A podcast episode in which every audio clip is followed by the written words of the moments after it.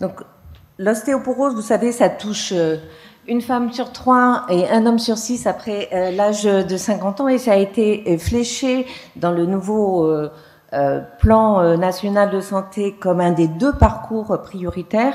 Et on va voir que dans la BPCO, c'est encore plus fréquent et que tout bon pneumologue doit avoir un rhumatologue dans sa poche.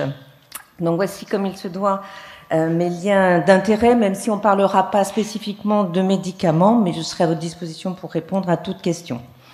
Donc, comme l'a dit la précédente oratrice, euh, l'ostéoporose fait partie des comorbidités euh, très fréquentes et très importantes au cours de la BPCO.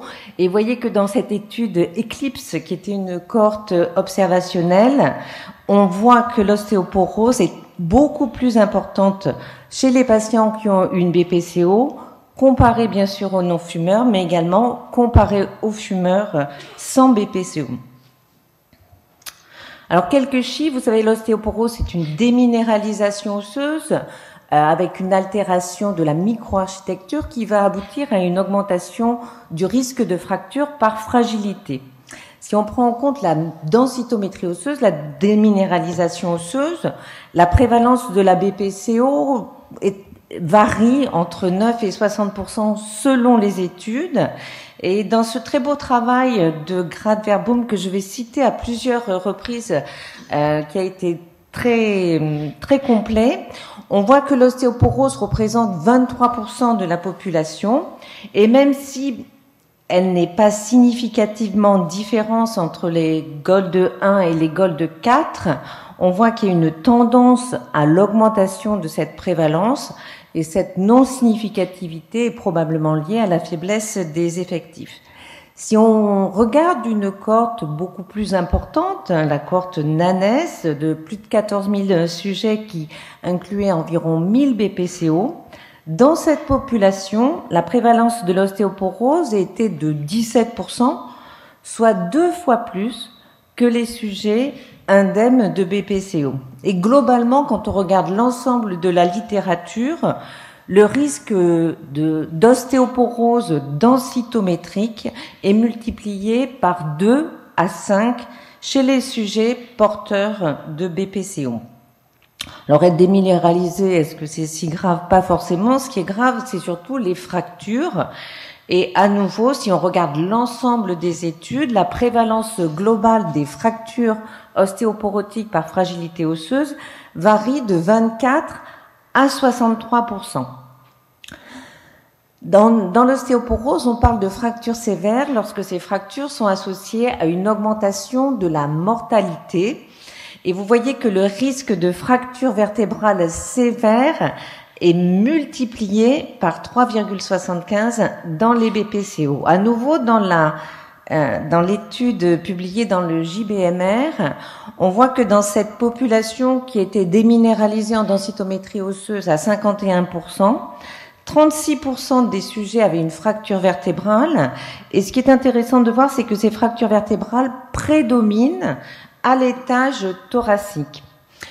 Leur euh, fréquence augmente également avec la gravité de la BPCO, mais encore une fois, c'est non significatif en raison de la faiblesse des effectifs de cette étude.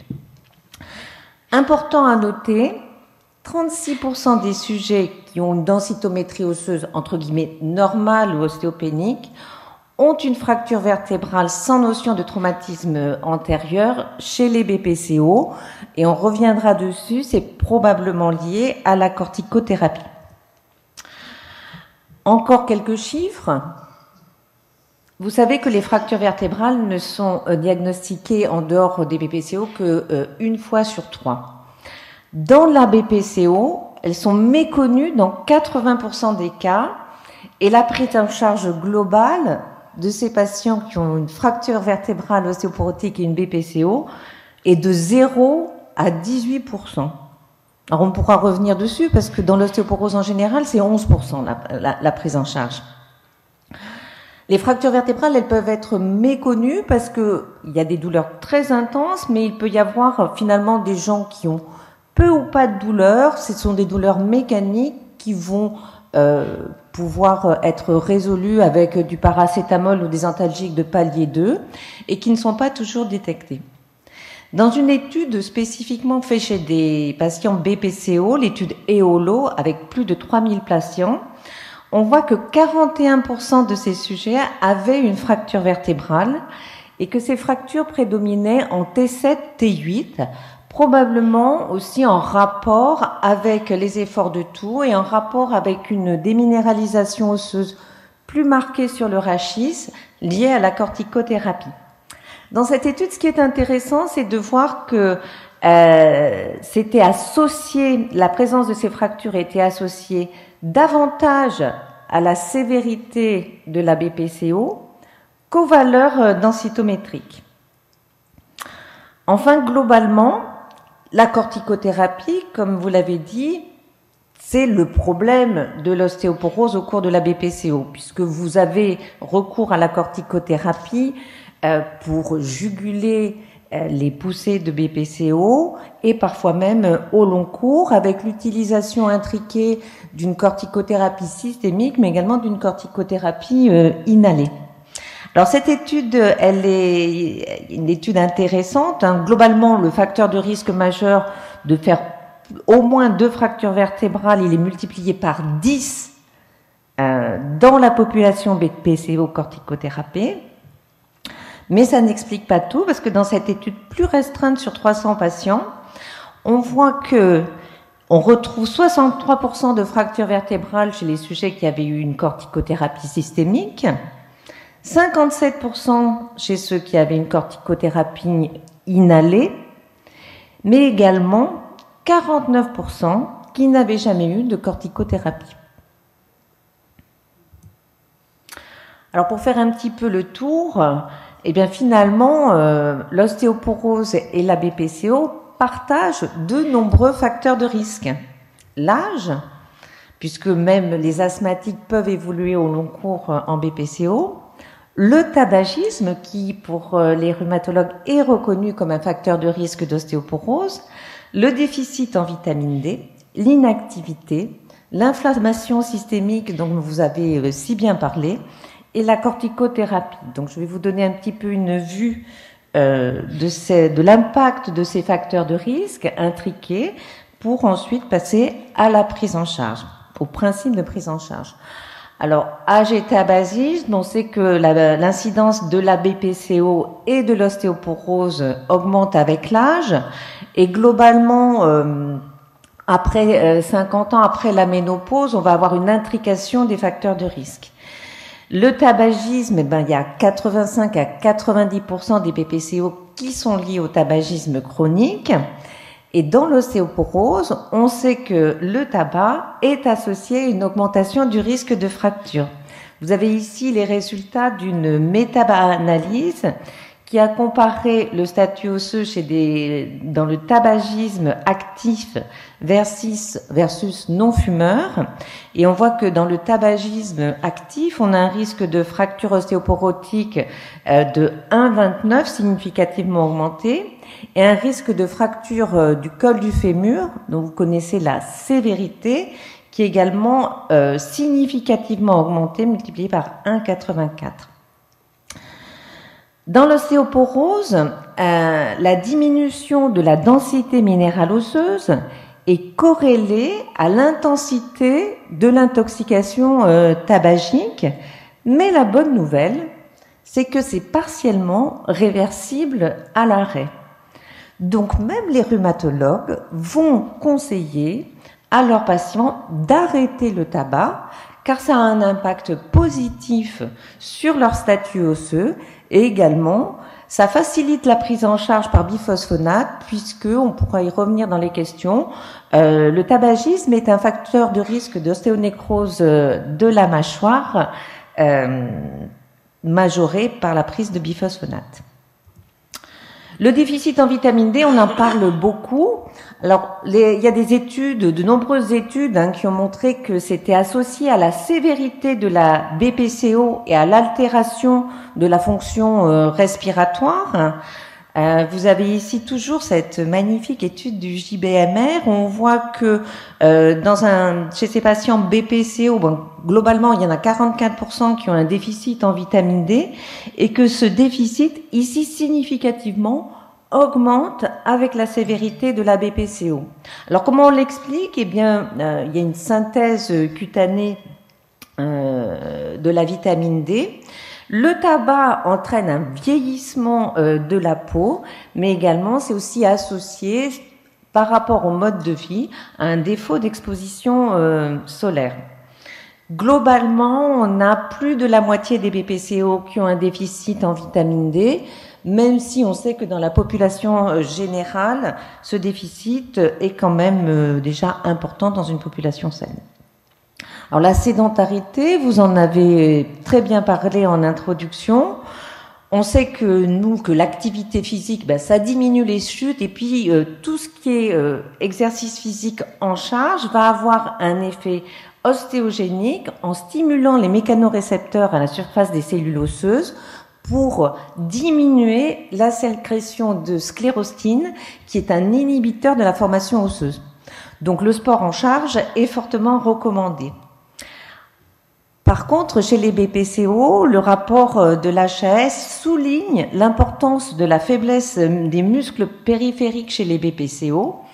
Et dans euh, la cohorte NANES, on retrouve une augmentation très significative de la difficulté à se mouvoir chez les BPCO qui sont qui a plus de 50%, vous voyez 55%, et une augmentation des troubles de l'équilibre. Vous savez que plus de 80% des fractures surviennent après une chute, même si les fractures vertébrales et les fractures du sacrum ou même certaines fractures périphériques peuvent survenir euh, spontanément. Donc réduire les chutes, c'est réduire le risque de fracture.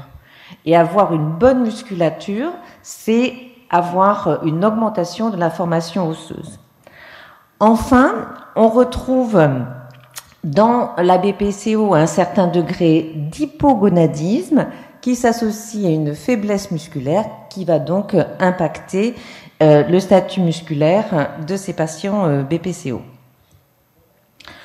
On retrouve les mêmes facteurs de risque qu'en cardio finalement. Hein. L'inflammation, on retrouve les mêmes cytokines.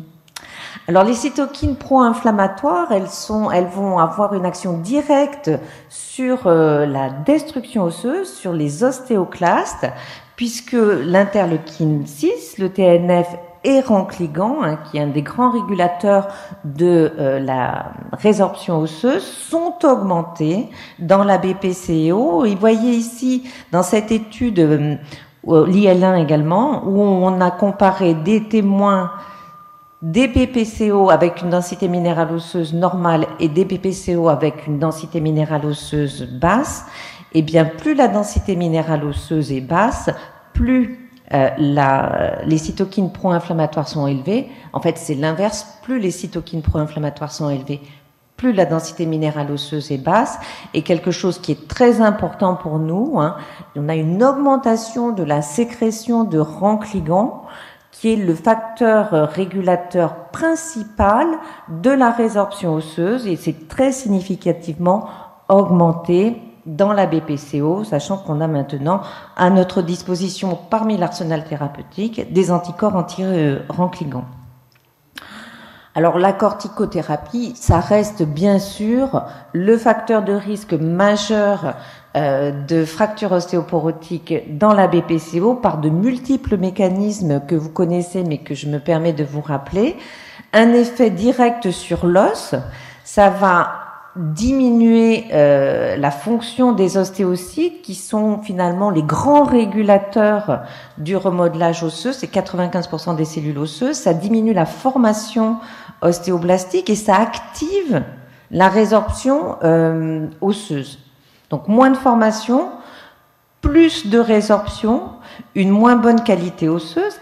Ça a un effet également via le système neuroendocrine en, diminuant la sécrétion euh, d'agents anaboliques comme euh, l'hormone de croissance ou l'IGF-1 qui vont diminuer la formation osseuse et en diminuant l'imprégnation euh, œstrogénique qui vont, ce qui va activer la résorption osseuse. C'est un effet également sur l'absorption digestive du calcium qui est diminuée avec une balance calcique négative et un certain degré d'hyperpara secondaire. Et enfin, vous le savez, c'est un effet euh, de protéolyse sur le muscle et on voit même des myopathies cortisoniques qui vont donc aggraver la faiblesse musculaire et augmenter le risque de chute et de fracture. Alors pour revenir un petit peu sur la corticothérapie, un bref résumé parce que c'est vraiment le point, euh, je pense très important. La corticothérapie systémique, ça multiplie le risque de fracture vertébrale par 2, voire 10. Pour la corticothérapie inhalée, pour être plongée, les effets sont moins clairs et en fait sont difficiles à évaluer car ils sont intriqués avec des périodes de corticothérapie euh, systémique et en plus ce sont souvent des BPCO qui sont euh, moins graves. On a peu d'études à, long terme et on manque d'études à long terme pour évaluer l'effet de cette corticothérapie inhalée. Les effets sont probablement réels mais modérés et donc on a besoin euh, d'études à plus long terme. Alors pourquoi prendre en charge l'ostéoporose? L'ostéoporose c'est vécu comme finalement bon ça fait mal, ça se casse, mais une fois que c'est passé, euh, c'est pas grave. Eh bien pas du tout. On a des fractures sévères que vous voyez listées ici, col du fémur, col de l'humérus, vertèbres et bassins, qui sont associés à une augmentation de la morbidité et de la mortalité, en particulier cardiovasculaire. Donc il faut prendre en charge nos patients. Pourquoi il faut faire vite? Eh bien parce que on a un risque de après un premier épisode fracturaire, on a un risque de refracture à, court terme extrêmement euh, élevé, multiplié par 5 dans la première année ou les deux premières années, puis qui va diminuer progressivement sans jamais réatteindre le niveau antérieur. Mais pourquoi il faut les prendre en charge vite? Eh bien parce qu'on a des traitements et on a des traitements efficaces qui vont permettre de réduire le risque de nouvelles fractures. Euh, et ces traitements ont montré qu'ils, certains de ces traitements ont montré qu'ils diminuaient la mortalité, la surmortalité liée ici après une première fracture du col du fémur. Hein, c'est l'acide zolédronique. Alors je vous ai listé les traitements. Je, ne m'étendrai pas dessus, mais je serai à votre disposition pour y répondre parce que je pense pas que ce soit vous qui les prescriviez, mais vous l'adresserez à vos correspondants. Donc on a quand même une gamme thérapeutique intéressante avec principalement des agents euh, qui vont diminuer la résorption osseuse, les biphosphonates, le dénosumab qui est un anticorps anti-rancligant, le raloxifène qui est un, pseudo-œstrogène hein, et le traitement hormonal de la ménopause, mais qui est réservé évidemment à une petite fraction. Et on a pour l'instant un seul agent ostéoformateur, le tériparatide, qui n'est remboursé que s'il y a au moins deux fractures vertébrales. Et on espère bientôt euh, l'arrivée euh, d'un anticorps antisclérostine. Il y a eu une AMM euh, européenne et on attend euh, le prix. La prise en charge, c'est aussi bien sûr calcium, vitamine D et prévention des chutes. Je reviendrai pas sur la prévention des chutes, mais c'est un point particulièrement important. Pourquoi vous avez un intérêt à faire prendre en charge l'ostéoporose de vos patients en tant que pneumologue Eh bien parce que les fractures vertébrales, elles ont une conséquence sur l'état euh, respiratoire. Ici, dans cette revue euh, systématique de la littérature, les auteurs ont montré que chaque fracture vertébrale diminuait de 9% la capacité euh, vitale chez des sujets, chez 68 à 94% des sujets. Cette capacité vitale, elle est corrélée au degré de syphose, et ce sont les fractures vertébrales qui vont générer euh, cette syphose. Et une syphose supérieure à 55 degrés va entraîner un handicap majeur aggrave la fonction respiratoire et augmente en soi le risque de chute et le risque de nouvelles fractures parce que ça déstabilise la biomécanique du rachis. Le plus important chez ces patients, c'est pas la densité osseuse, c'est le nombre de fractures et le degré de syphose. Enfin, une particularité pour euh, euh, l'ostéoporose de la BPCO, c'est euh, la fréquence des fractures costales qui sont probablement liées aux efforts de tout. Également des fractures sternales qui sont des fractures rares et dont le risque est multiplié par plus de 3 dans cette population. Ces deux types de fractures pouvant également majorer l'altération de la fonction respiratoire. Alors, chez qui évaluer le statut osseux? Ben, Tous ceux qui ont bien sûr euh, une fracture, hein. une fracture par fragilité, bien sûr, c'est une fracture soit spontanée, soit pour un traumatisme inférieur ou égal à une chute de sa hauteur, ou euh, de moins de trois marches d'escalier, ou d'une chaise ou d'un lit. Les fractures ostéoporotiques, c'est tous les os sauf le crâne, le rachis cervical et les orteils. Alors je me permets d'insister sur le fait que les fractures vertébrales sont non diagnostiquées deux fois sur trois. Je vais vous donner finalement un petit truc simple pour les suspecter. Hein. Chez qui on va rechercher une fracture vertébrale? C'est quand on a une perte de taille historique de d'au moins 4 cm. La perte de taille historique, c'est euh, la taille mesurée comparée à la taille déclarée à 20 ans, celle qui est sur la carte d'identité. Ce qui est plus fin, c'est une perte de taille prospective d'au moins 2 cm entre deux mesures réalisées sur euh, la même toise.